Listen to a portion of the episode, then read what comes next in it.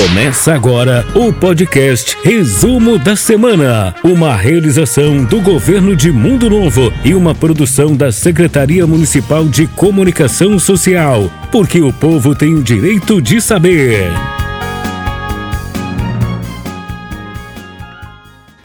Porque o povo tem o direito de saber, nós estamos novamente aqui para apresentar para vocês o podcast Resumo da Semana do Governo de Mundo Novo.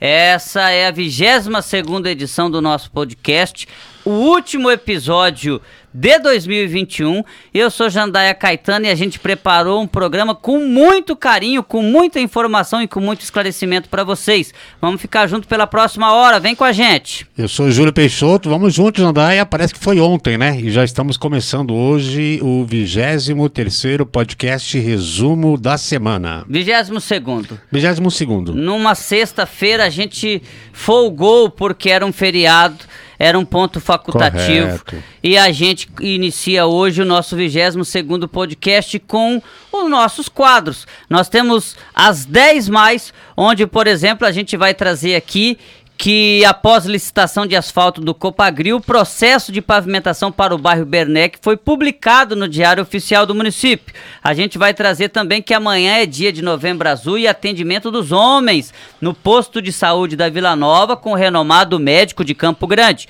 A gente vai trazer informações sobre habitação e também sobre casos de dengue na cidade. E tem muito mais informação, gente, vale a pena ficar conosco no quadro As 10 Mais. E olha, Jandaia, o nosso convidado especial de hoje é do setor jurídico, doutor Carlos Rogério. E depois também nós vamos ter o quadro Ouvindo o Povo. No quadro Ouvindo o Povo, você do outro lado aí elogia, indica, sugere, reclama e a gente traz aqui. E para finalizar o quadro semanal com o prefeito Valdomiro Sobrinho, diz aí, prefeito. Vamos lá, vamos começar o nosso programa com o quadro As 10 Mais da semana. Olha, Jandaia, final de semana tem vacinação, festa da padroeira e mais verão. Exatamente. Olha, a vacinação, quando a gente diz final de semana, porque sextou, né? Exato. Hoje é sexta-feira, hoje está tendo vacinação no Teatro Dorcelina Folador. Se você está assistindo a gente aí na nossa transmissão ao vivo pelo Facebook, ainda dá tempo de você ir até o Anfiteatro Dorcelina de Oliveira Folador, que fica ao lado da Prefeitura de Mundo Novo, para você ter a sua vacinação ou completada no caso da segunda dose, que são 21 dias após a primeira ou a primeira dose, se você ainda não tomou e tem 12 anos acima, a partir de 12 anos, ou a dose de reforço.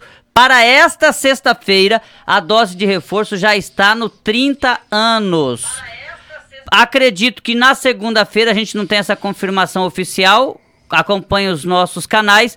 Na segunda-feira já é possível que a dose de reforço estará com, para pessoas a partir de 18 anos. Lembrando que tem que estar quatro meses após a segunda dose. Quem tomou da Jensen? Essa é a pergunta. Porque Mundo Novo, Júlio. Pois não. Teve 6.680 pessoas que tomaram a dose única. Então, quem tomou a dose única da Jensen só pode, poderá tomar a dose de reforço da Jensen.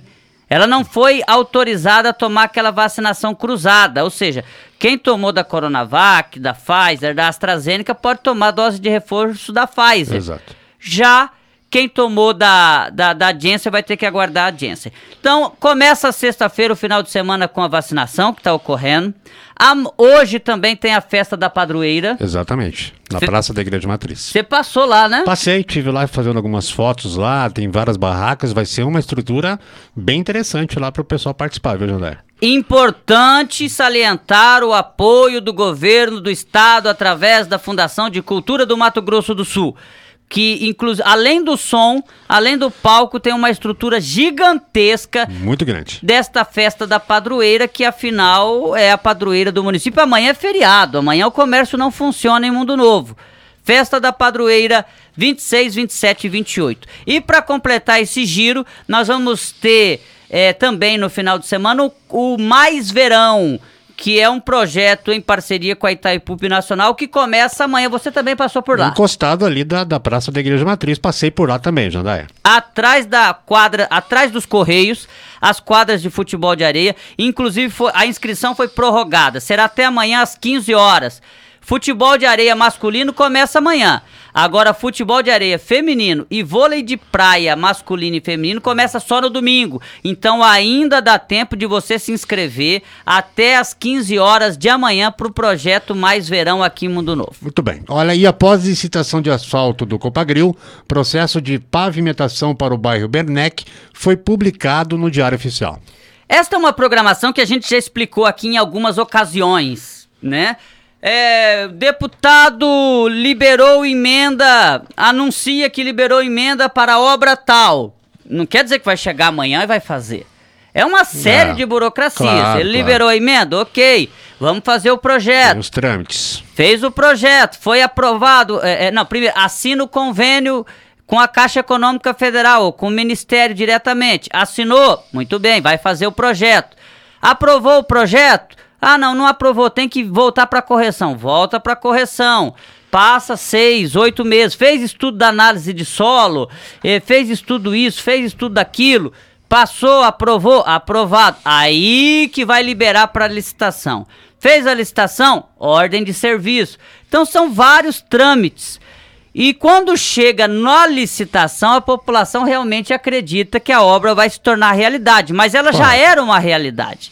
E aí a gente vê que no Diário Oficial do dia 24, hoje é 26, ou seja, da quarta-feira, saiu já a divulgação que no próximo dia 9 de dezembro, às 8 da manhã, vai ter a licitação para o asfalto no bairro Bernec. São 400 mil reais de investimento, 335 mil da deputada federal Bia Cavassa, ou seja, do governo federal, através de emenda da deputada, é, de, é parceria com o governo federal, 65 mil reais da Prefeitura de Mundo Novo, fora o investimento em drenagem no local. Então, se você colocar ali que, que foi. também é do governo. Também é do governo municipal. Aí é 100% do recurso público. Com investimento público e com mão de obra própria. Então, se você colocar que deu 100, 200 mil reais ali de drenagem, esse valor ultrapassa daí um milhão de, de, de, meio milhão, desculpa, de investimento no Bernec. Copagril já foi feita até a licitação vencida pela Sotran, só está faltando a ordem de serviço. A grosso modo, isso significa que até o primeiro semestre do ano que vem, asfalto para a comunidade do Alto Copagril e asfalto para a comunidade do Baixo Copagril, lá é, conhecido como Residencial Raio de Sol. Olha, e o Bolsa Família se torna Auxílio Brasil e valores para Mundo Novo pode subir 200%. Exatamente. A nossa repórter Cariniano, que inclusive hoje está no comando técnico ali na nossa mesa, ela apurou bastante sobre essa situação. Não sei se ela vai ter condições de vir até aqui para poder conversar com a gente, não vai poder, é, sobre essa situação. Enfim, era Bolsa Família, eram 1.200 e 15 famílias contempladas pelo Bolsa Família. A partir de agora passa a ser Auxílio Brasil. O Bolsa Família tem vários, é, é, é várias maneiras de você fazer o pagamento para essas famílias. Você tem criança de 0 a 7 anos, você tem idoso em casa, você tem criança de 7, é, adolescentes de 7 a 15, ou é de 16 a 17 anos. São várias maneiras de receber. A média Segundo a Marta, que é a coordenadora do Cadastro Único, é de 217 reais. A média um pelo outro é de 217 reais.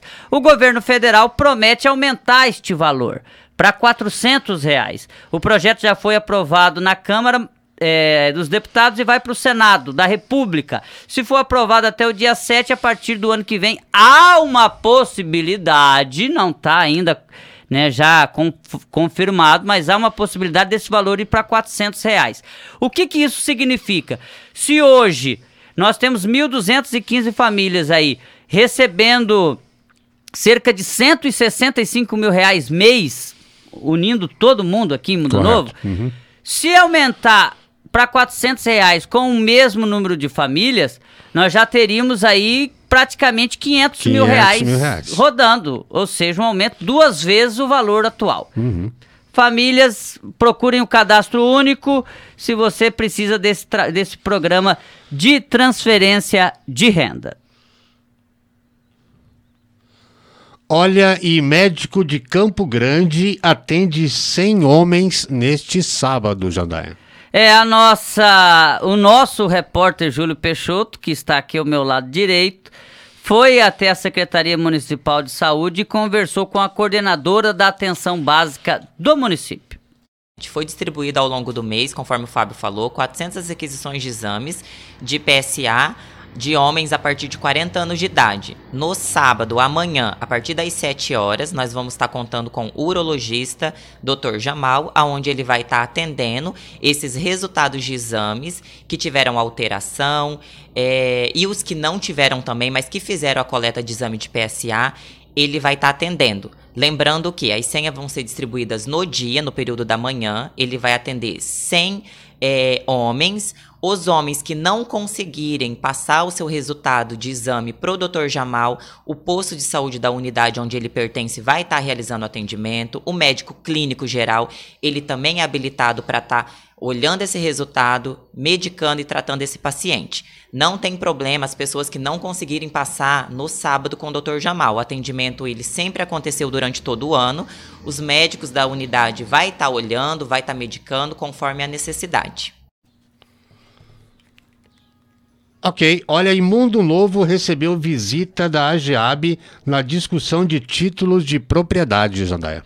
É, você inclusive acompanhou essa pauta, você que já passou pela pasta de habitação, Júlio, e você viu a Sônia, né, que é a Exato. atual coordenadora municipal de habitação, recebendo uhum. os integrantes da GEAB.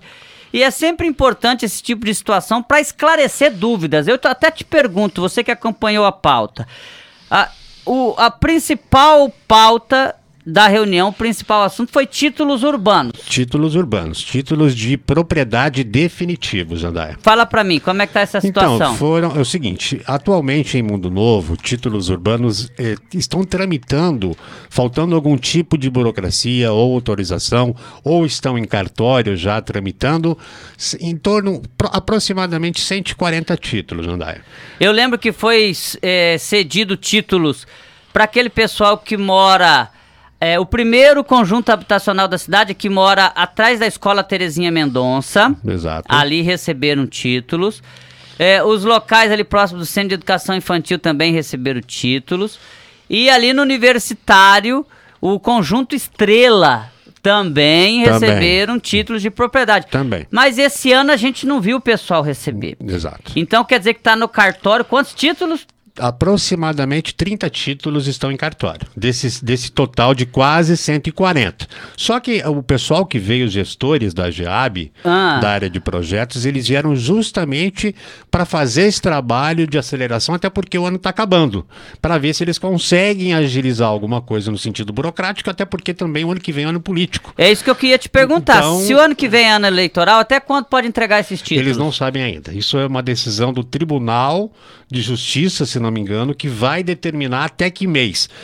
Se é, é março, se, se é, é, junho. Março, se não me engano, foi março que foi comentado na reunião, mas não oficialmente ainda. Certo. Tá? Mas assim, então eles vieram para fazer esse trabalho, tiveram reunião com o prefeito Valdomiro Sobrinho, mas a pauta específica era essa. Eu lembro que os dois locais que tiveram, que já estavam adiantados para regularização desses títulos, desses títulos eram mais residências no universitário eram também residências no Cícero Cavalcante, ou terrenos lá no Cícero Cavalcante. Correto. E também no conjunto residencial ali do bairro Itaipu, que fica ao lado do antigo campo do Itaipu, que não é mais campo porque o proprietário recuperou a área, não uhum. tem mais nem traves e nem alambrado lá. Então esses seriam os locais que estavam à frente para receber os títulos de propriedade, deve ser esses que estão... Inclusos até os 140, mais esses ou menos. 140. E fala para mim as 90 casas ali, o que, que tá acontecendo? Aí tá um impasse, meu amigo Jandai. Ali é ah. a questão da Energisa que é aquela mesma pauta da questão da energia elétrica no local e também a retirada daqueles postes antigos que, estão lá. Eu, eu, e o pessoal foi, estiveram em reunião, o presidente da Energias com o prefeito Valdomiro e a vice Rosária, para tratar desse assunto. É, eu vou ser confiante nesse assunto. Pois não. Eu vou ser confiante porque a Karina até me confidenciou que os meninos da Energias indicaram que esta semana iriam fazer uma avaliação do local.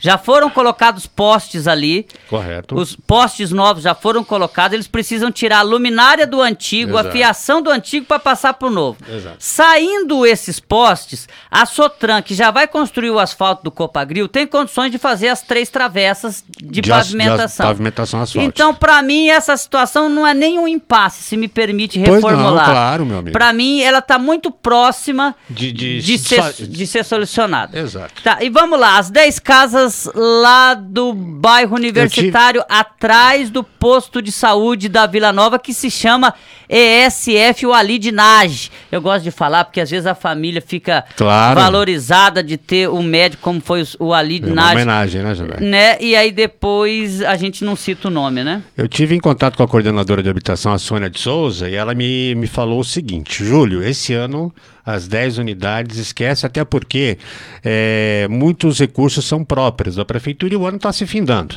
Só que houve ao longo de, desse ano, até o ano passado, o aumento de preços dos insumos, dos materiais de construção.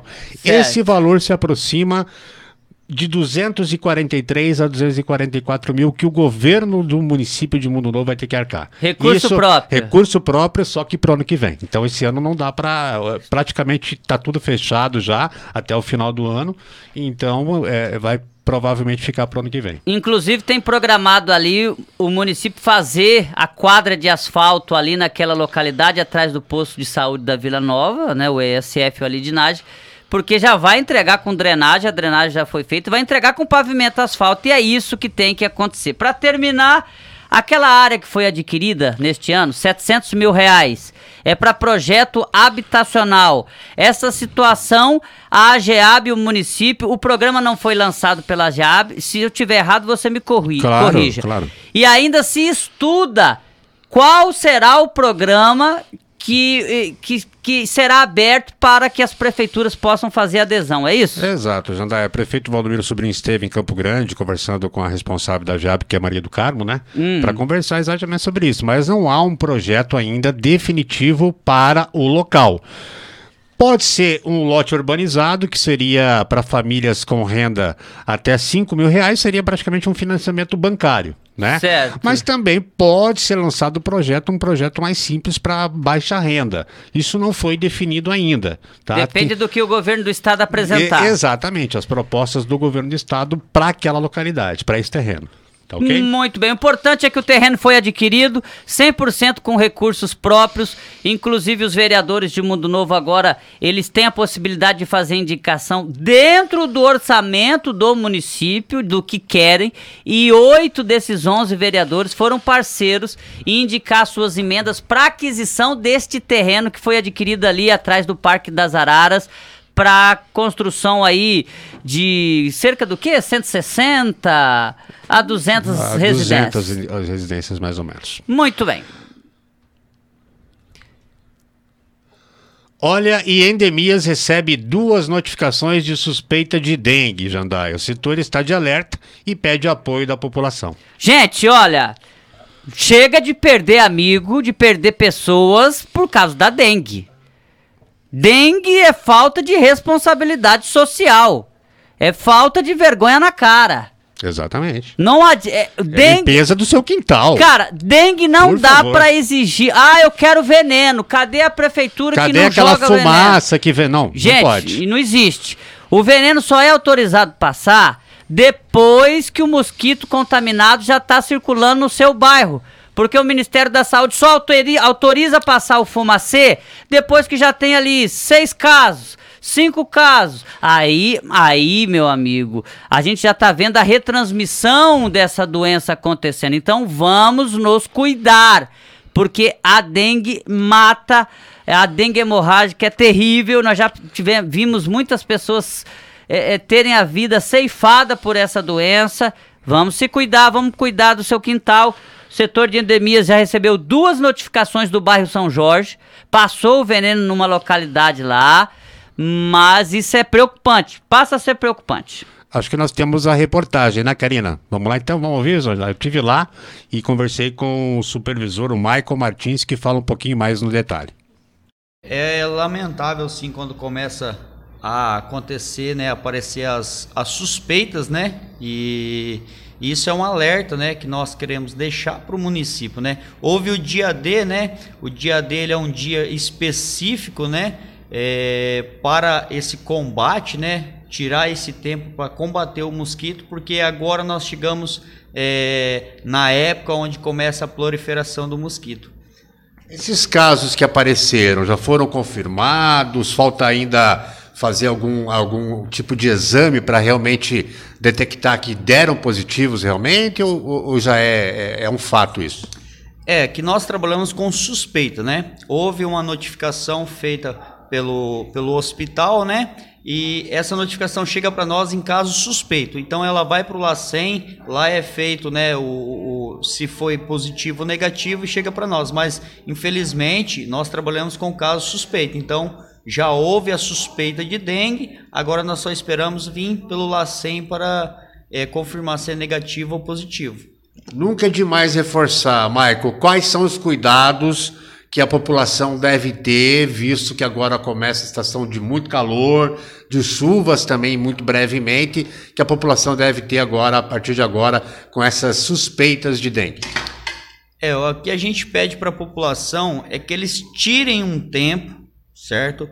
Para estar fazendo o manejo corretamente no seu quintal, né? À, às vezes há um terreno baldio do lado. Eu creio assim, eu, eu, eu sempre digo isso para as pessoas: né? não espere que a doença chega, né? Faz lá, tira também, vai lá, faz uma boa ação, assim como o município tem os agentes que estão entrando nesses nesses terrenos baldios, pessoas que também têm esses terrenos baldios, esteja passando lá, esteja olhando, porque a gente tivemos chuva, né, recente agora aí ontem, né? Então é, já houve acúmulos de água, então a gente pede para a população no seu quintal, no quintal do lado, esteja cuidando um do outro, porque quando a dengue vem, ela atinge é, a população inteira por causa de um mosquito, é, ele pode aí transmitir para a família inteira, para o vizinho, para um bairro e assim o município ele vem vem estar tá aí com essa proliferação em alta, em alta né? né?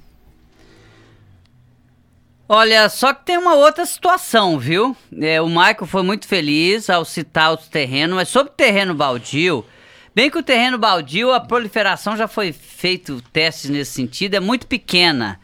Porque mesmo com mato, é o, agora quando tem lixo, aí acumula água mesmo. Agora terreno baldio que não tenha lixo, não tenha quinquilharia, é tranquilo. Mas aí precisa o outro lado estar atento. Já que tá cobrando, a gente está cobrando da população para fazer a sua denúncia, para ligar, o fiscal de obras, o fiscal de endemias, que é o próprio Maico que coloca a cara para bater, o menino bom é, a própria vigilância sanitária, ou seja, cada um assumindo a sua responsabilidade, precisam ir lá e notificar o proprietário, seja ele quem for. Exatamente. Seja o João, o cidadão, o ferreirão, o grandão, quem seja quem for, tem que notificar e multar. Exatamente. E o pagamento aos servidores saiu com 14 dias de antecedência e última oportunidade para adesão ao Refis é na próxima terça-feira. É, o pessoal tá ficando mal acostumado, hein? 14 dias de antecedência. Saiu no dia 23, gente. Exato. Saiu na terça-feira. O quinto dia útil só seria no dia 7. Uhum. Então o cara recebeu com meio mês de antecedência. Meio mês de antecedência. Isso é bom para o comércio, porque no meio do mês ali, dia 23, o comércio está mais tranquilo. O secretário de Finanças, o Wellington Sasaki, deu uma entrevista para o nosso repórter Júlio Peixoto falando também sobre o refis. Grande alegria que a gente anuncia o pagamento de mais uma folha de pagamento, folha esta que representa o mês 11 de 2021. A gente vem atendendo aos pedidos de Valdomiro e Rosária, que eles sempre nos pedem, sempre nos cobram para priorizar esse pagamento, que é a folha de pagamento dos servidores. É, não é fácil fazer esse pagamento, né? Tendo em vista que é uma folha pesada, com mais de 750 funcionários. Essa folha de pagamento ela alcança um valor de 2 milhões e 600, que vai estar girando no comércio. E o grande mérito para esse feito são os servidores, né? Que se empenham, a todo o pessoal do RH, todo o pessoal da contabilidade, todo o pessoal do financeiro, que se empenham e dão o seu melhor para que esse feito aconteça. Wellington, e agora falar um pouquinho do, do Refis, né? A última oportunidade para adesão ao Refis é na próxima terça-feira, é isso? Certo. Júlio, só para complementar essa questão da folha, eu queria falar é, um pouquinho também é, sobre a programação do 13º salário, né? Tendo em vista que a primeira parcela a gente pagou lá no mês 6 desse ano, o restante será pago até o dia 10 do 12, conforme a nossa programação. E a folha do mês 12 está programada para ser pago no dia 24 do 12, antes do Natal, para todo mundo passar com folga financeira, todo mundo passar com a família ali tranquilo e feliz. Dia 10, então, a segunda parcela do 13 terceiro e dia 24 de dezembro, já antecipado também o pagamento de dezembro. Exatamente, Júlio. Para todo mundo passar o Natal, final de ano, as festividades tranquilo com a sua família, no seu conforto de casa e com uma com uma condição melhor. Wellington, então sobre o refis, próxima terça-feira. Exatamente, Júlio, a gente tem como vencimento dia 30 do 11, pagamento é, para o refis. Pedimos a colaboração de todos aí, que todos sabem que é uma via de mão dupla, a gente só consegue é, continuar com os serviços se a gente captar recurso. E também, gente, evitar os transtornos, né? Evitar as execuções fiscais esse programa ele tem como finalidade promover a regularização fiscal entre pessoas físicas e jurídicas, tendo em, em vista, vista, a dificuldade, dificuldade financeira, financeira nesses, nesses períodos, períodos pandêmicos. Olha aí, projeto para asfalto na Avenida Manuel Mendes e João Soares, município terá 2 milhões e meio para recapeamento, Jandaia. É, realmente na segunda-feira o governador vai estar tá na cidade. E de maneira alguma a gente já quer antecipar a décima pauta do, do dia de hoje. Mas só para fazer um recorte, a Estrada Manuel Mendes é a avenida, gente, que vai ser duplicada, com iluminação, que vai ficar entre o Sinserve, ou seja, a Djalma Saldanha passa a Secretaria de Obras, só para você se localizar, você que está uhum. assistindo ou escutando a gente, né? Se você estiver no Spotify, depois você está escutando a gente num grupo de WhatsApp. Se estiver assistindo no Instagram, YouTube, Facebook, site, a gente só para você te contextualizar. Então passou ali a Secretaria de Obras, vira pro Cascalho ou segue pro motel do japonês ali, pro, pro, pra avenida. Qual? Para a estrada Daut Conceição. Exato, para a esquerda, né? Onde fica o motel do japonês ali. Aí você chegou naquela esquina, tem o Sinserve. Então, do Sinserve até a Dimatex, que faz a esquina com o ginásio de esportes, vai ser uma, uma ave, ali onde era a antiga é, é, a rodovia do Cascalho, passará a ser a Avenida Manuel Mendes. Muito bem, duplicada com iluminação, coisa bonita. Lá na estrada João Soares, que é entre o Fleck e a saída para BR-163, ao Pesque Paga Itália, também vai ser pavimentado. Essas duas obras, só essas duas obras, denotarão de investimento quase 5 milhões de reais. Está programado 4 milhões 838 mil e 19 reais e 52 centavos. Claro, perdão, Claro que haverá licitação.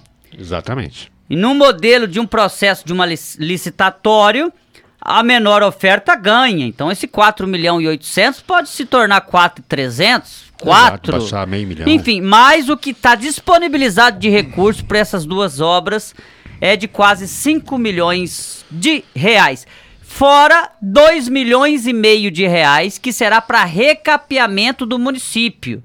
Essas três obras são parcerias com o governo do estado.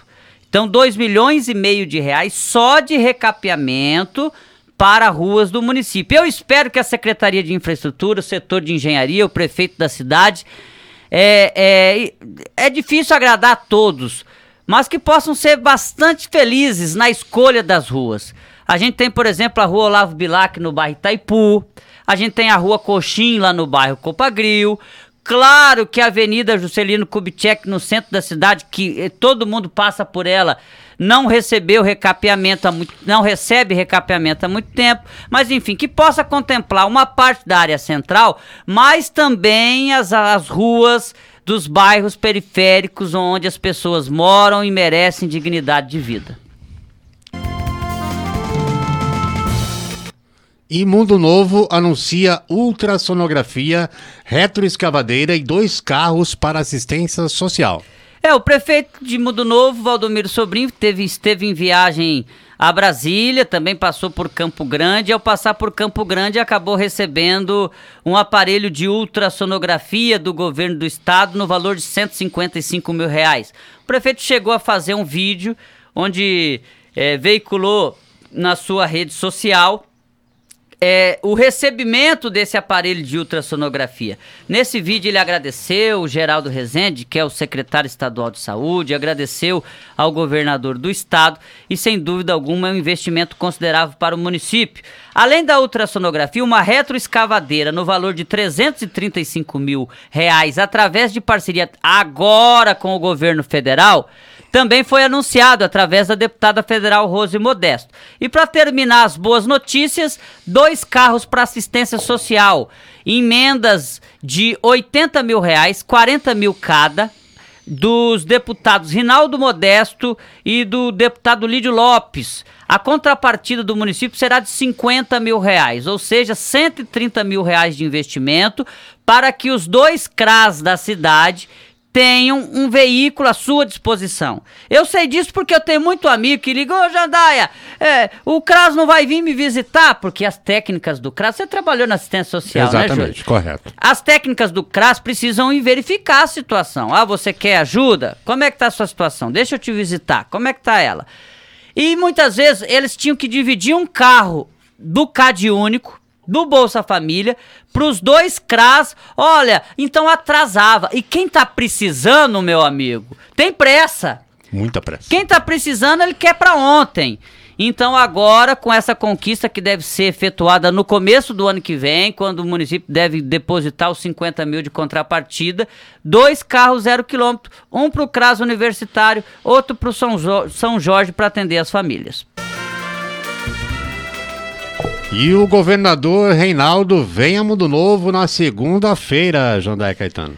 Se o governador vem a Mundo Novo, deve ser para trazer boa notícia, Com né? Com toda certeza. Graças a Deus, como a gente não teve uma catástrofe recentemente, porque para receber um governador, ou a situação está muito complicada e ele vai para ver a situação, ou é para anunciar e assinar coisas boas para o município, é isso que vai acontecer. Às 8 horas da manhã da próxima segunda-feira, o encontro será na ET, a estação de tratamento de esgoto que fica ali próximo ao Master Hotel, do outro lado da pista de kart, onde vai visitar investimento de 5 milhões 722 mil reais para a construção ali da, da rede da rede da estação de tratamento estação de esgoto. de tratamento. Desse, desse investimento, Júlio, 21% já está executado. 21% está executado. Também vai verificar a situação da rede coletora de esgoto, que está no bairro São Jorge. Inclusive, a população, já estou adiantando ouvindo claro, o povo, claro. a população, isso causa transtorno.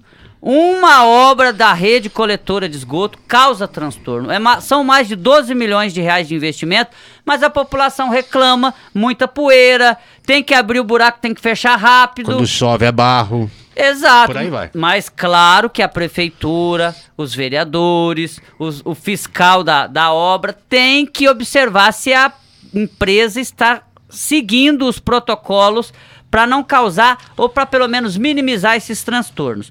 Depois nós vamos ter às 9 horas a visita à Avenida Rio Branco na entrega oficial daquela obra que custou mais de 2 milhões de reais e que resolveu o problema resolveu o problema. Nós tivemos várias chuvas após a obra e graças a Deus nós passamos lá, eu passei meio, sabe, meio assim depois, coloquei o pescoço para fora do carro de Miguel, Tudo bem por aí? Aí pra ver a reação, tudo claro. ótimo, não choveu mais em casa nenhuma. Ou seja, que bom uma obra milionária, mas que resolve o problema.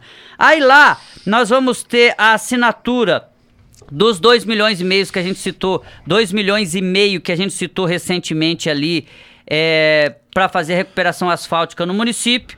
Nós vamos também anunciar os 3 milhões e meio da construção do, do, do super poço no Alto Copagril para acabar com o problema de água e falta de água, melhor, no Copagril e no Fleck. Nós vamos ter também a assinatura do MS Bom de Bola que é lá no bairro Universitário a construção da quadra Society de futebol, Society e de basquete 3x3 e para terminar a assinatura do termo de autorização do convênio de 106 mil reais da iluminação do ginásio de esportes, que é o que falta para entregar o ginásio com quase um milhão de investimento totalmente renovado para a comunidade desportiva. Às 10 da manhã, o governador do estado vai pa, para o EMES no lançamento do curso de agronomia. E não é só o lançamento do curso. Não. É o anúncio, Júlio, de um convênio de 6 milhões. Vocês não estão escutando errado, não. Presta atenção aí que eu vou, vou respirar, vou falar mais calmo.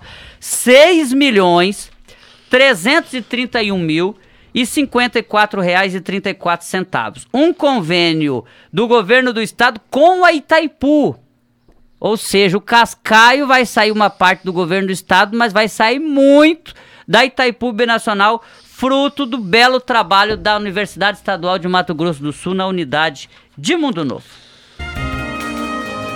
Muito bem, Jandaia Caetano e amigos do podcast. Chegou a hora. Tem vinheta, Karina? Não tem, não tem vinheta ainda do nosso convidado especial que já se encontra aqui nos nossos estúdios, Dr. Carlos Rogério, que é do setor jurídico do governo aqui de Mundo Novo. Exatamente. Nós vamos encerrar é, é, o, o podcast resumo da semana, o último episódio dessa temporada, escutando o setor jurídico. Nós já recebemos aqui o, os 10 secretários municipais, recebemos aqui o prefeito, recebemos a vice, o controlador geral, o Eberson Costa. Exato, Bill. Recebemos alguns diretores e faltava o setor jurídico, que hoje eu tenho a alegria de conversar com o meu amigo Carlos Rogério. Carlos, obrigado por aceitar o nosso convite. Boa tarde, Jandaia. Boa tarde, Júlio, Karina. Boa tarde a todos que. Okay? Isso, vamos lá. Boa tarde, Jandaia. Boa tarde, Júlio, Karina, a todos que nos acompanham. É um prazer estar aqui mais uma vez. Sempre que você nos solicita, a gente vem por aqui. Vamos lá, tá, vê se tá, tá dando o certinho aqui. Isso, eu acho que tá. Fala bem pertinho, doutor. Sim. Isso, vamos ver se tá certo o microfone do doutor, senão eu vou ter que compartilhar com ele aqui, tá? Melhorou, Karina? agora sim. Faça de novo a então entrada, então, doutor. Vamos lá, vamos Boa tarde, Jandai. Boa tarde, Júlio. Boa tarde, Karina. E boa tarde a todos que nos acompanham aqui pela, pelo nosso podcast.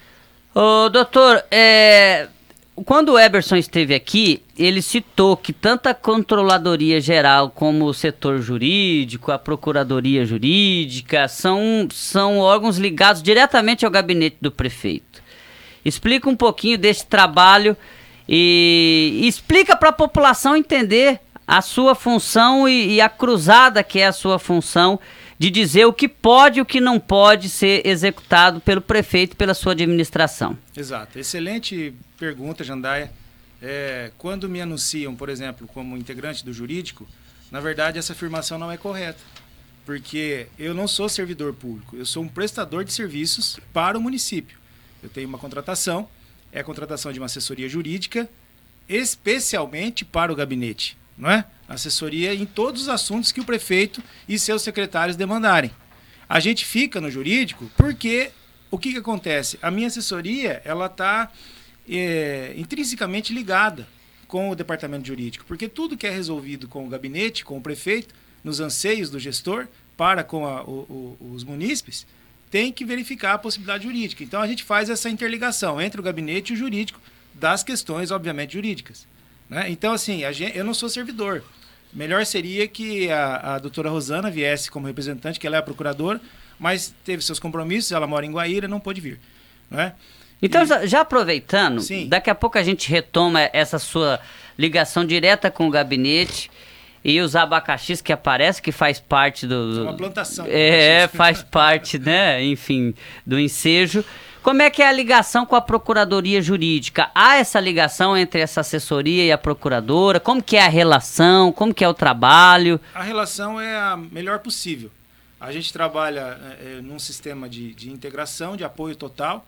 Eu converso sempre muito com a doutora Rosana e vice-versa, com o, o, o Lucas, é, a Talita, que, que são os assessores que trabalham na Procuradoria, o Jackson também atua lá volta e meia, e a estagiária Giovana.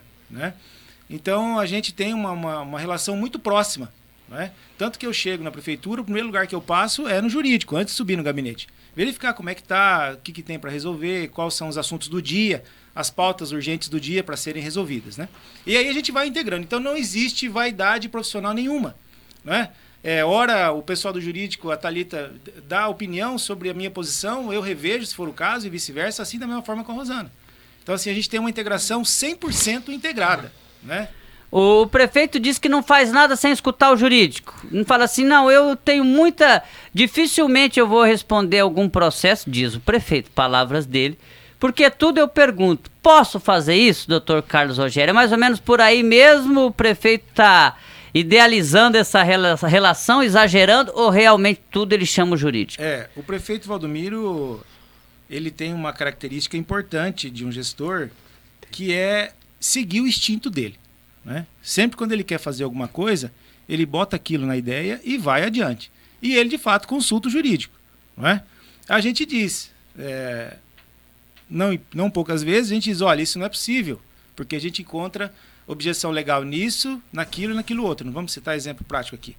E aí, então, ele me faz a pergunta, que essa pergunta é a característica é, exclusiva da assessoria de gabinete, assessoria jurídica terceirizada, por assim dizer. Mas como que eu posso fazer dessa essa ideia? Como que eu posso fazer então? Então a gente dá sugestões para que ele faça, é, trilhe aquele caminho do objetivo dele de forma a não violar a legislação. Olha, a gente sabe que o Valdomiro ele tem um estilo conciliador.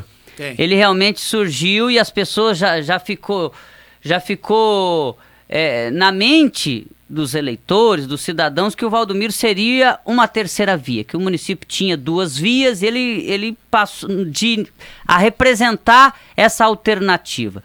E eu vejo que você também tem um estilo conciliador. Cada governo tem a sua, a sua maneira de, de lidar com o próprio judiciário, né? Com o juiz, com sim, o Ministério sim. Público e tal.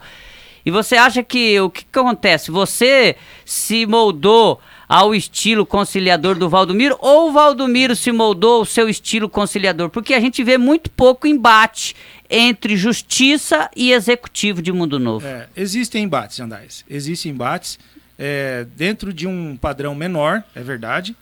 E isso tem, tem sido resultado, é, não só desse mandato, mas do mandato anterior, da forma com que o Valdomiro conduz a, as questões é, adversas, por assim dizer.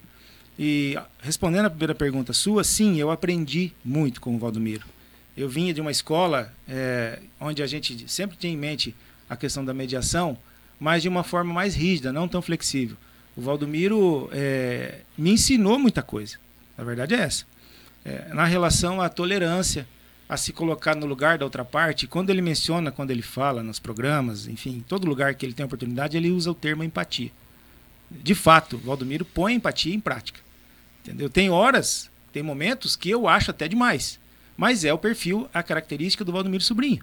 Então isso nos trouxe uma nova realidade, isso trouxe uma nova realidade para o município e, por que não dizer, para a administração. Mas essa relação social da empatia também impacta na atuação jurídica? Impacta, impacta porque a gente aprende a tolerar mais, a gente aprende a compreender mais, por exemplo, é, a rebeldia de um contribuinte ou de um, de um próprio um servidor, né, que em determinadas vezes até ofendem o pessoal lá do jurídico, eu fico sabendo e converso bastante com eles, tento repassar esse ensinamento.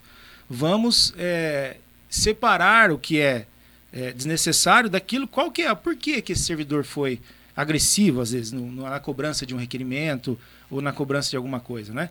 Por que, que a pessoa que, que tem, vê-se prejudicado por uma ação da prefeitura lá fora, e vem aqui com toda essa gana, com toda esse, essa ansiedade. A gente precisa entender para depois responder. A gente sabe é, que nós perdemos no final do ano passado, salvo engano, um baluarte do conhecimento.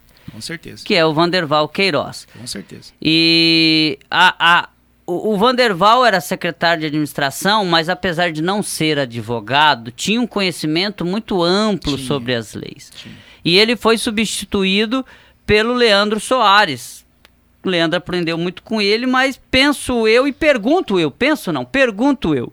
Houve uma mudança é, é, é, por, por essa troca que infelizmente ocorreu devido a, ao falecimento do Queiroz, em termos de análise jurídica, antes já vinha um pouco a administração com uma situação mais é é, é, é, referenciada e agora há uma situação que o jurídico ele, ele informa mais sobre essas questões, sobre projetos de lei e tudo mais? Houve, houve sim. Inclusive conversamos essa semana. É, o Leandro não tem a formação jurídica, né? E o Queiroz também não tinha. Só que o Queiroz, ele tinha, como se diz, a minha idade inteira em experiência. Né? Era o Matusalém, né? A gente é, brincava muito. Querido, tem, é. tem, que dar risada. É. Porque quando a gente lembra de uma pessoa que é. marcou história, desculpa interrompê-lo, claro, claro. a gente tem que lembrar com um sorriso. A gente acha que às vezes é feio. Ah, o cara faleceu, a gente só pode chorar e fazer uma cara de triste. Não, a gente tem que lembrar do Queiroz é. com alegria, porque a gente chamava ele de Matusalém, que, Isso. né, e tudo mais. O Queiroz é realmente uma pessoa querida, importante também na minha vida. É, eu conheci o Queiroz através do Júnior, filho dele mais velho com hum. que era meu amigo, regula um pouco a minha idade. E antes de me formar. E depois, quando me formei, comecei a atuar, envolvi com questão eleitoral, cruzou novamente o nosso caminho. E eu sempre comecei a chamar ele de senhor. Tem dado de ser meu pai, eu tinha o respeito de pai por ele. Certo. E ele não, era você. A gente tinha um trato de igual, embora eu respeitei e respeitava muito o Queiroz, é, a gente tinha essa. Eu não via a idade dele, eu via o, o conhecimento, conhecimento e a experiência. E me orientou com parcimônia, com calma, porque a gente tem esses rompantes às vezes, né? Então foi realmente um baluarte, foi uma referência na minha vida profissional e pessoal. Mas agora mudou, né? Mudou. A questão da administração realmente recaiu um pouco mais sobre a assessoria, a gente é consultado é, diariamente, por assim dizer. O Queiroz tinha, a gente tinha naturalmente as nossas divergências quando era secretário, posicionamentos jurídicos, né? E essa divergência agora é, ela não ocorre mais, porque existe a dúvida do, da administração, posso tomar determinada medida, não posso, relacionado ao projeto de lei. Então, isso existe uma demanda maior para a assessoria jurídica do gabinete hoje em dia. Eu quero aproveitar a oportunidade, porque esse programa ele tem essa, é, é, essa, essa cara de dar oportunidade e esclarecer todos os pontos. No mandato anterior, você teve algumas dificuldades no próprio, na própria ordem jurídica quanto à veracidade da legalidade de uma assessoria jurídica ou não. Né? E judicialmente, pelo que a gente está vendo, você continua prestando serviço, é sinal de que é legal. Fala um pouco sobre essa situação e se ela já está superada para a gente. Muito bem. É, o que, que acontece? A contratação de assessoria jurídica ela é feita via de regra por inexigibilidade de licitação. Né? E a inexigibilidade de licitação ela pressupõe um objeto singular, aquilo que outros não podem fazer. Não é? E isso vinha uma discussão jurídica muito grande em cima disso. Né? Ah, o advogado, o que, que ele é diferente dos outros para fazer? Então, ele está entrando naquela atribuição do servidor advogado concursado. Né? E a gente dizia que não, porque não existe, por exemplo, um, advogado concursado só para o gabinete. Ele é concursado com as atribuições de advogado para o município. E a gente foi contratado pela confiança com o prefeito, que é outro critério utilizado para justificar a inelegibilidade. Isso foi é, ajuizado numa ação, não é? O Ministério Público é, ajuizou a ação, o juiz deu uma liminar suspendendo o contrato, a gente recorreu no agravo de instrumento, o tribunal entendeu que não, que o contrato era legal, podia manter. Agora, por último, foi promovida a sentença mantendo a liminar, por quê? porque ele entendeu que, inclusive, menciona nas decisões é, é, nada contra a ilegalidade. A questão é a falta de um dispositivo legal que diga pode fazer por isso. Acontece que de 2019 para cá teve alteração legal é, na lei do Estatuto da, da OAB 8906 que, que incluiu a atividade advocatícia como atividade singular. A atividade advocatícia e de contador também. Né? Então isso legitimou a princípio, as, é, as licitações de para a contratação de assessoria. A grosso modo, deixa eu tentar explicar um pouco mais, é, é, de uma forma mais coloquial, as pessoas que defendiam a ideia de que assessoria é legal falavam assim: é, pode um servidor de carreira ser o secretário de finanças, assim, de todo prefeito que entrar, aquele é o secretário de finanças? Não, não. Cada prefeito tem que ter o seu secretário de finanças de confiança. O mesmo seria para a parte jurídica. O prefeito, ele tem é, é, é, a oportunidade, ele tem o direito de falar: o meu advogado, a minha assessoria é este porque é, entende, entende, o critério de confiança, que às vezes pode acontecer daquele advogado que entra ter uma carga ideológica contrária ao prefeito que ganhou. Exatamente. É mais ou menos por aí. Mais ou menos por aí. Aí você faz uma licitação para disputar preço. Aí você coloca três empresas de assessoria e vence a que tem o, faz a melhor, a menor proposta, por exemplo. E como que vai ficar a relação de confiança? Entendeu? Advogado, Jandaia, só para ter uma referencial, ela é mais ou menos como médico. Você Aí tem entra no critério singular. Exato. Então o prefeito tem que ter a discricionariedade, a opção de escolher nesse sentido. Desde que esse serviço prestado não interfira, não faça o serviço, por exemplo, de um servidor que prestou concurso e não foi chamado porque tem assessoria. Inclusive teve essa discussão agora recentemente no município, numa ação, e o juiz julgou improcedente a demanda, nesta ação popular. Né? E, então, assim, recentemente nós tivemos a convocação de um servidor que prestou concurso para advogado do município, o doutor Bruno Almeida, que está lá na, na, na, Secretaria de Saúde cuidando das obrigações de fazer internação, medicamentos, que gera, inclusive, uma demanda grande para o município em termos de custo. Certo. Então, então, essa é a diferença principal. Oh, eu falei para você quando você vi, é, é, quando eu te fiz o convite, hoje, inclusive, que eu estava tentando trazer a procuradora, a Rosane, né? É, e ela não, não se encontrava hoje no, no município. E aí te fiz o chamamento e você prontamente me respondeu: "Não vou te deixar na mão". e eu prometi para você que seria rápido e assim vou fazer. Muito obrigado pela sua presença aqui.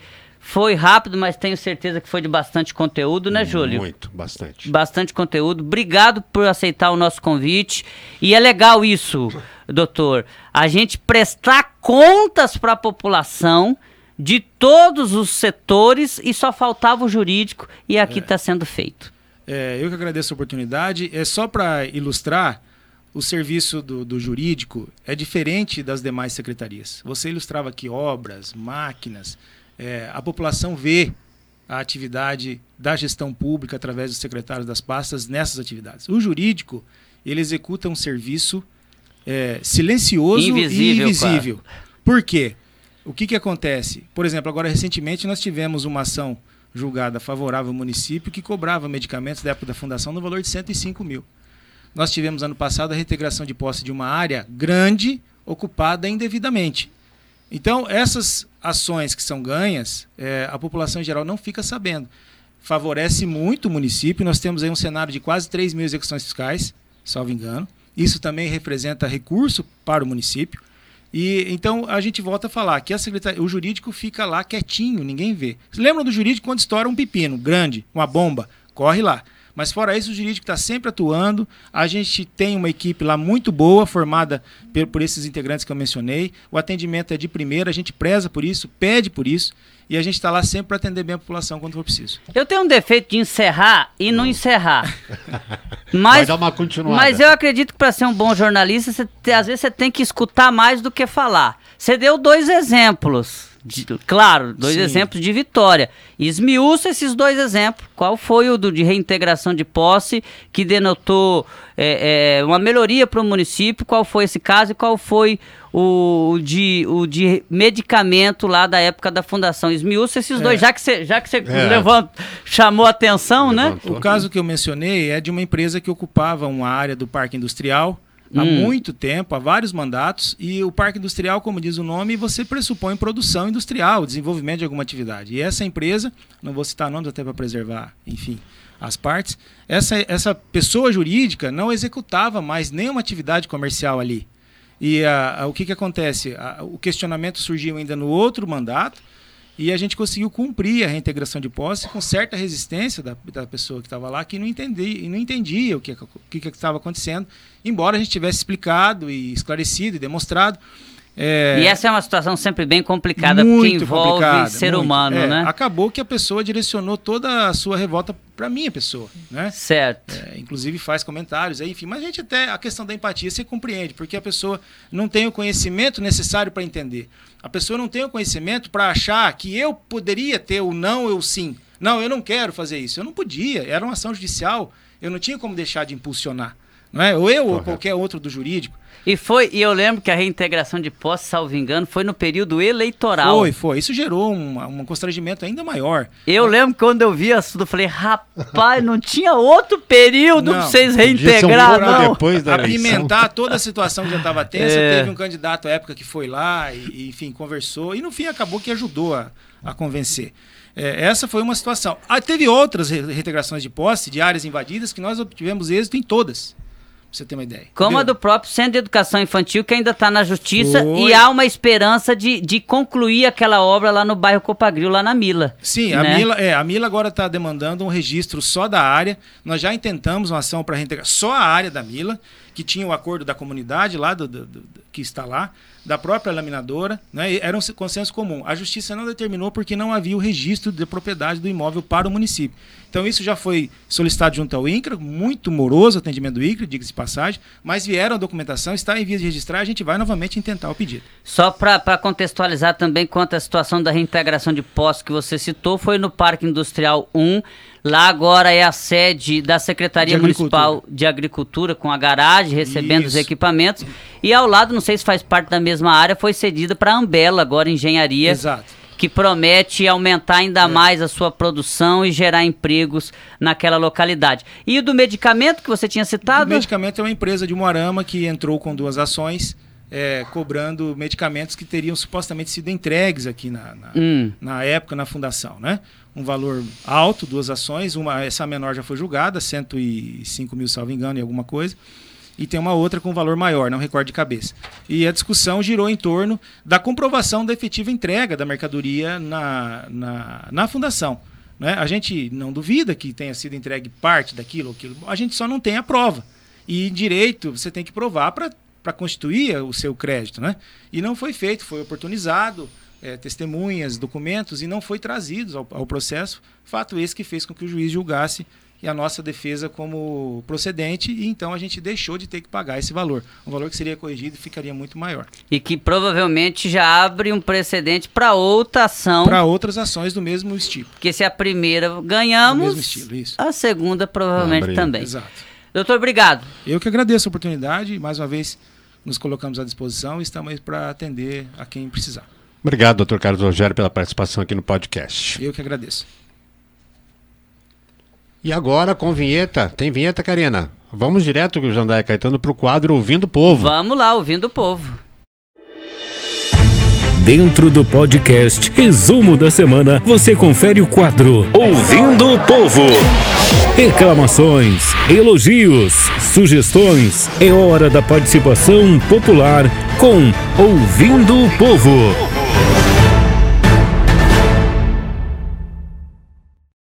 Aí, olha, Imundo Novenses deram depoimentos sobre cursos no Centro de Qualificação, Jandaia. Gente, tem muito emprego para acontecer, tem muita gente se especializando.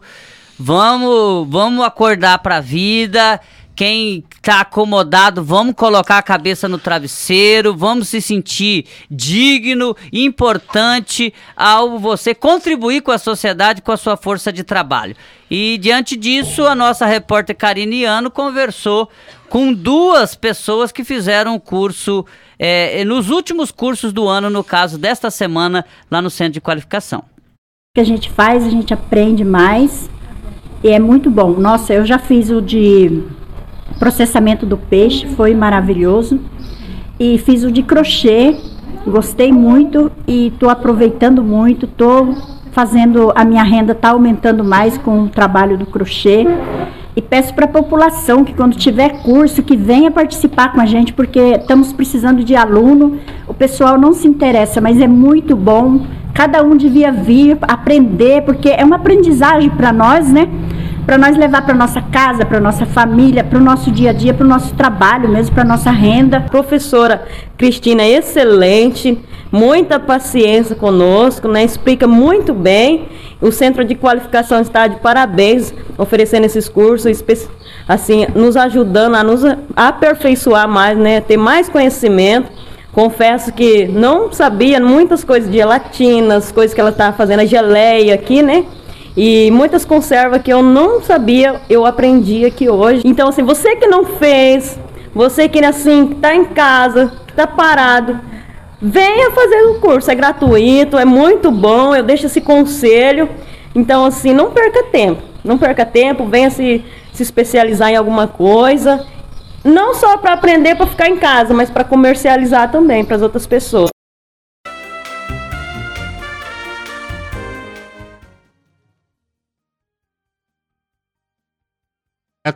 De orientação com estagiários da UEMS, Jandar. Você me citava até, Júlio, que tinha muita gente reclamando sobre esse, essa situação na Praça Oscar Zandavalli, porque começou a ter muita gente e gera resíduo. Exato. Né? E agora vai ter um projeto de orientação no local, né? Exatamente. Hoje, inclusive, tem uma ação lá com o pessoal do meio ambiente, com a coordenadora de coleta seletiva Jaqueline Meirelles. Deixa eu pegar o nome aqui das estagiárias também. Mês passado eu fiz uma reportagem lá na biblioteca, é, justamente desse assunto. A UEM cedeu duas estagiárias para fazer parte lá do meio ambiente e elas estão fazendo esse trabalho, justamente iniciando esse trabalho lá na Praça Oscar Zonavale. Porque, como você falou inicialmente, era um, um, local que até então a, a, circulação de pessoas não era tão grande, agora aumentou muito depois desse novo formato lá na praça. Então, hoje às 5h30 vai haver panfletagem e conscientização, não só das, das pessoas que têm as suas barracas ali, como também as pessoas que vão lá visitar e, e participar dos eventos na Praça Oscar Navarro, Jonaia. Legal. Olha, o Conviver da Alti Conceição ele encerra suas atividades no dia 3 de dezembro. E inclusive, pessoal da ginástica estava encerrando hoje.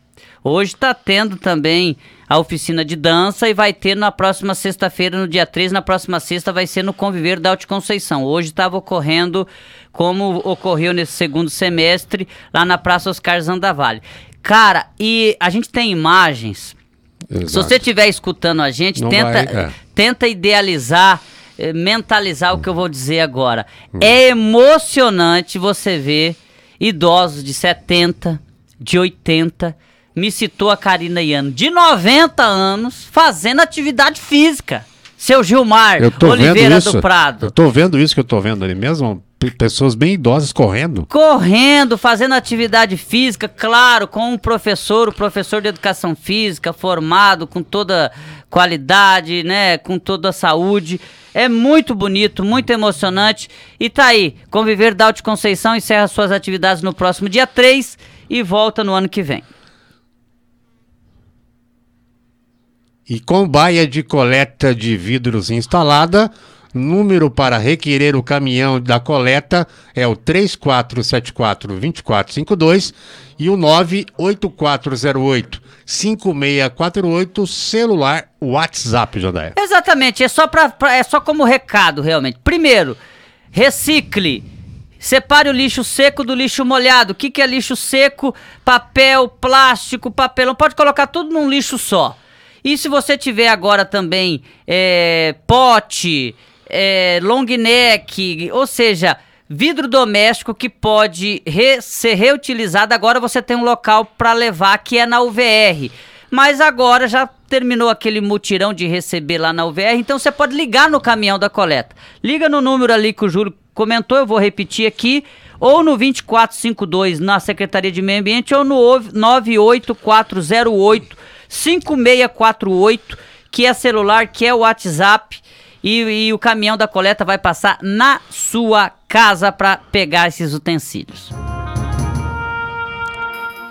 Olha, e pá carregadeira e rolo compactador devem ser adquiridos em 2022, numa parceria do governo federal. Aditivo de prazo burocracia, prazo eleitoral e por aí vai, né, Jonai? É, é, essas são algumas das justificativas e é importante explicar, e é bom que o município, as pessoas e os cidadãos são, que são pagadores de impostos possam fazer essa, essa indagação e objetivar resposta e recebê-la. É, eu fui perguntado sobre essa situação e eu apurei ela. Então o que, que acontece? Chegou numa emenda é, através do deputado Vander Lobé, é, de uma parceria do governo federal e do governo de Mundo Novo, chegou a ser licitado esse rolo compactador e essa pá carregadeira. Acontece que isso aconteceu próximo ao período eleitoral. Então a gente primeiro é, ele ficou emperrado devido a esse período eleitoral. Depois, nós tivemos uma valorização do produto e a empresa que venceu a licitação falou: eu não entrego mais por esse valor. Mudou. Por quê? Não, porque esse valor mudou. Isso aí foi há três, quatro meses atrás. Eu não posso fazer nada se não pude entregar por causa do período eleitoral. Então, eu vou entregar só se eu tiver um aditivo de preço. E para você ter um aditivo de preço, você precisa ter aprovação do, do Ministério é, referente da Agricultura, do governo federal. Se você não tem essa aprovação, você tem que fazer uma nova licitação. Então é importante esclarecer para as pessoas que o governo de Mundo Novo teve prioridades. Ele colocou como prioridade realmente adquirir um terreno de 700 mil reais. Ele colocou como prioridade o asfalto do bairro Copagril. Ele colocou como prioridade o asfalto do bairro Bernec. Ele colocou como prioridade é, ele, por exemplo, fazer um investimento na frota de veículos da saúde né, foram adquiridos mais, é, quase, foram adquiridos cinco veículos, mais de 300 mil reais de recurso próprio do município. Então, só aí que eu citei tem um milhão e meio de recurso próprio. Então, é natural que o governo fale, vamos segurar essa pá e esse rolo compactador para 2022. Foi solicitado um aditivo de, pre, de prazo, de prazo junto ao governo federal, sendo aprovado esse aditivo de prazo para o ano que vem o município logo no começo do ano, quando abra-se as portas de um novo orçamento, ele vai fazer a sua contrapartida de 107 mil reais, estava esse valor, 107, 110 mil reais, para que venham esses dois maquinários. E não serão só essas obras, serão obras, por exemplo, como a duplicação da Otaviano Correia e outras obras que precisam de recurso próprio e que às vezes o município tem 10 obras ele opta por investir em quatro. E. É igual na sua casa, gente. Exato. Às vezes pode acontecer na tua casa de o cara pegar e falar assim: olha, eu vou te dar todo o material para você reformar a tua casa, só que você tem que pagar o construtor. Você fala, cara, não tem dinheiro hoje. Eu vou ter só ano que vem. Eu vou segurar pro ano que vem. É, é assim. Ou, ou o cara fala, olha, eu vou te dar toda a, a tinta para pintar a tua casa para você pagar o pintor, mas você fala assim, eu só consigo pintar metade. Então, eu vou pintar metade, eu pago o pintor, outra metade eu pinto no ano que vem. E Exato. é mais ou menos por aí um orçamento do público é feito desta maneira e assim no ano que vem. Ou seja, a pá carregadeira e o rolo estão lá, só, só não vão ser adquiridos agora. Se, e só não serão adquiridos se não for aprovado o aditivo de prazo, mas a gente já fez essa solicitação e eu, eu acredito que ela será aprovada. Exato, Jandaia. Como toda sexta-feira a gente tem o quadro, diz aí prefeito, Jandaia, hoje excepcionalmente nós não teremos.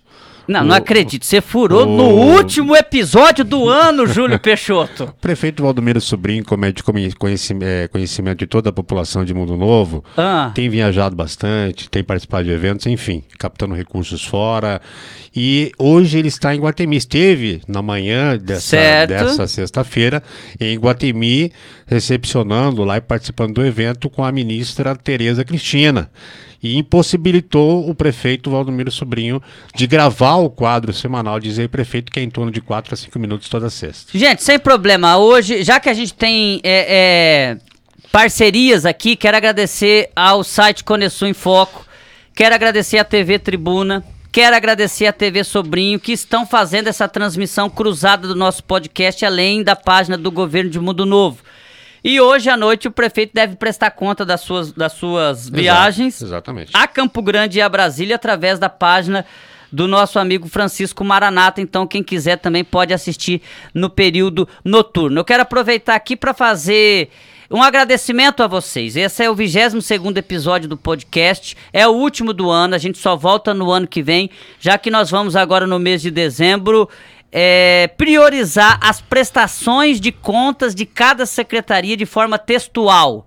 Em maio a gente vai fazer a entrevista com cada secretário, mas como a gente inaugurou essa nova roupagem de comunicação que foi o podcast Resumo da Semana, a gente já trouxe os secretários aqui, então não vamos ter aquela entrevista com eles, mas vamos ter a prestação de conta de forma textual de cada secretaria. Então, neste ano, Júlio, eu agradeço a sua vinda, ao seu reforço, à nossa, à nossa equipe da Sencos. Um prazer. Agradeço a Karina Iano que está ali no comando técnico, está evoluindo, está crescendo, está aprendendo coisas novas, está fazendo ali o trabalho. Agradeço a assessoria e a ajuda do nosso amigo Gilmar Prado e todos os amigos de trabalho da comunicação. E a Sencos não parou esse ano. A Sencos também sempre tem objetivo de melhorar e de trazer novas oportunidades para as pessoas terem acesso à comunicação. Neste ano, na forma de áudio, a gente inaugurou o podcast que dá um trabalho danado, não dá, Júlio? Deu bastante trabalho. Se a gente puxar pela memória, os primeiros episódios, ali até o décimo episódio, foi bastante difícil a parte de até ajustar o, o a programa, parte né? técnica. A parte técnica, som, microfone, internet, enfim, foi, teve todo um contexto, mas a gente trilhou um caminho do, Por- su- do por- sucesso. Porque é um jornal, né? Do sucesso você tá dando uma exagerada. É do, Deu uma do- forçada. É, porque é um jornal, né? Então toda sexta-feira o podcast. Nós também fizemos outros dois quadros, que é o Bom Dia Mundo Novo, que é um quadro de áudio que tá rodando no WhatsApp, no Spotify e nas rádios parceiras. Exato. A gente manda para todas as rádios, coloca quem quer, né? É um material gratuito. A gente também inaugurou o quadro Fechamento do Dia, como em forma de áudio. A gente traz tudo o que nós produzimos no dia e continuamos com aquela vontade de trabalhar de sempre. Então, muito obrigado. 22 episódios. O podcast Resumo da Semana volta em 2022. Exatamente, Jandaia. Muito obrigado a todos. Boas festas, né, Jandaia? Feliz Natal, porque a gente não vai estar aqui nesses microfones é, a- somente hoje, né? E até o ano que vem.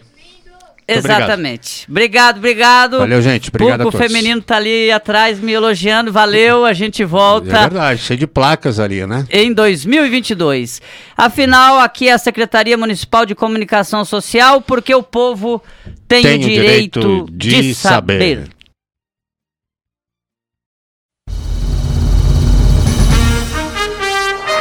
Termina aqui o podcast Resumo da Semana, disponibilizado nos canais de comunicação do Governo de Mundo Novo e parceiros. Produção Sencos, Secretaria Municipal de Comunicação Social, porque o povo tem o direito de saber.